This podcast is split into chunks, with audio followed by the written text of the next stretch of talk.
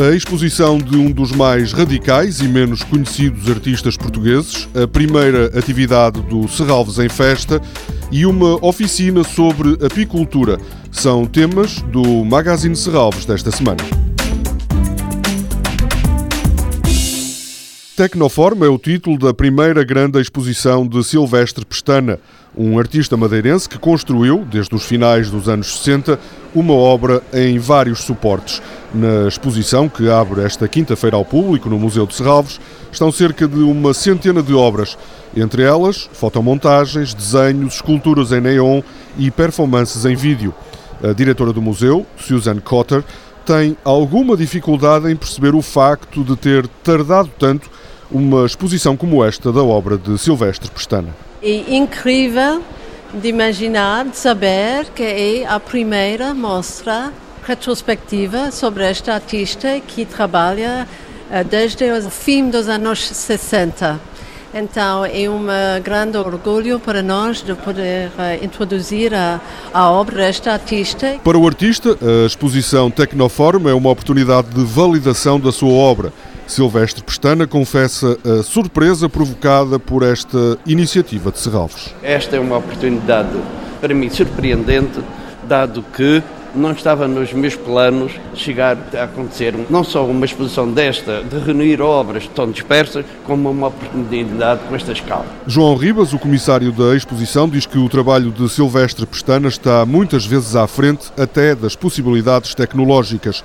Para João Ribas, o artista madeirense deveria ser mais conhecido. O Silvestre é um dos artistas mais radicais e uma das figuras mais radicais e menos conhecidas na arte contemporânea portuguesa. Isto pode parecer um, dois fenómenos contraditórios, mas eu acho que até por causa de ser tão radical que é menos conhecido que se calhar devia ser. A exposição de Silvestre Pestana vai permanecer no Museu de Serralves até 25 de setembro.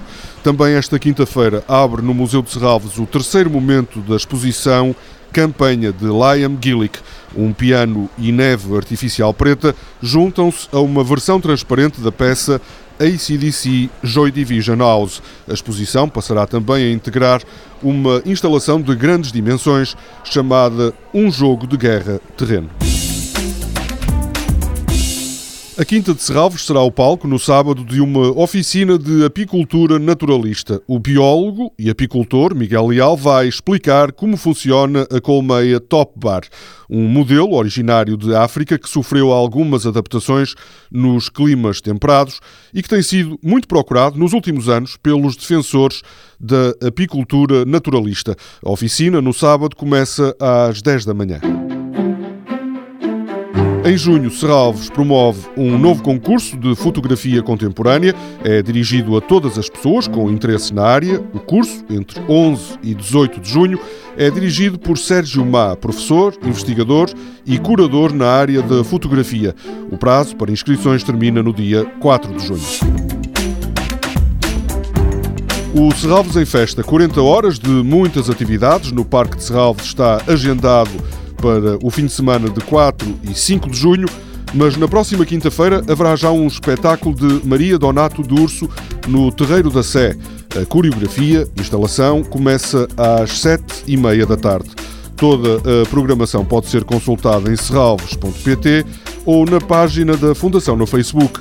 Este programa pode também ser ouvido em podcast.